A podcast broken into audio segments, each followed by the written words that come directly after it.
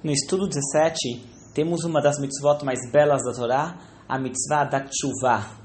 Tshuva é o retorno a Deus. Quando uma pessoa ele falha, ele tem um mandamento, uma instrução, Deus espera e exige da pessoa retorne para mim. Aqui está traduzido como confissão do hebraico vidui, pois um dos aspectos práticos, como isso aqui, o retorno a Deus é algo que é um exercício da mente e do coração, Porém, tem um aspecto prático que é a pessoa confessar perante Deus seus pecados. Ele escreve aqui a coisa, o aspecto mais prático da mitzvah, que é a confissão perante Deus.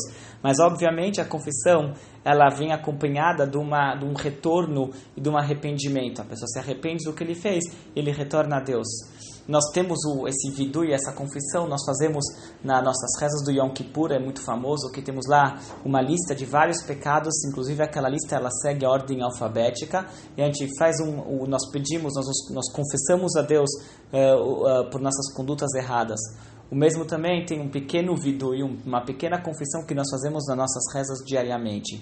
Um dos aspectos bonitos da chuva, que é o seguinte, é uma mitzvah que ela tem um poder de retificar todas as outras. É um mandamento, mas ele tem um efeito sobre todos os outros demais 612 mandamentos. Quando uma pessoa ele deixa de cumprir o mandamento de Deus, ou pior, ele viola uma proibição de Deus, através da chuva, Deus ele abre uma possibilidade para a pessoa retificar essa falha.